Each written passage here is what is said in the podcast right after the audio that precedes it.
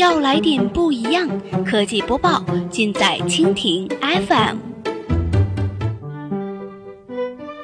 欢迎收听苹果播报，本节目由蜻蜓 FM 独家制作播出。收听更多内容，敬请收藏订阅本节目，或持续关注蜻蜓 FM 科技频道。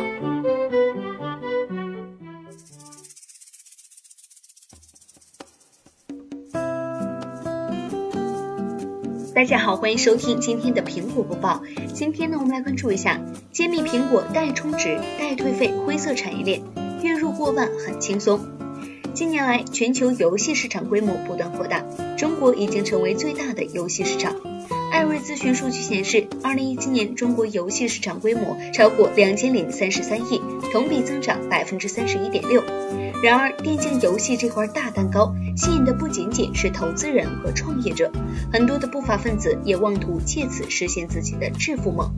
苹果公司于二零一四年开始实施退款政策，以弥补用户因意外充值而造成的损失。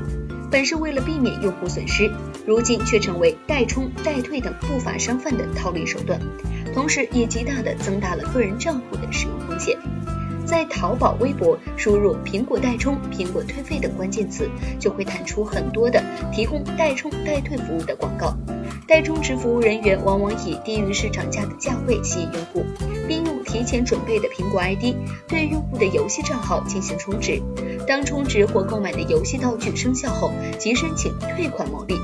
代退费服务人员则是通过向用户索要苹果 ID 以及密码等信息后登录并操作退款，待用户支付的退款原路径返回后，向用户收取相应比例的手续费牟利。据此呢，我们添加了一位声称能办理代退款业务的网友微信，经他介绍，办理代退费需要提交自己的 Apple ID、密码、联系电话、历史充值金额等个人信息，此外通常还会要求充值。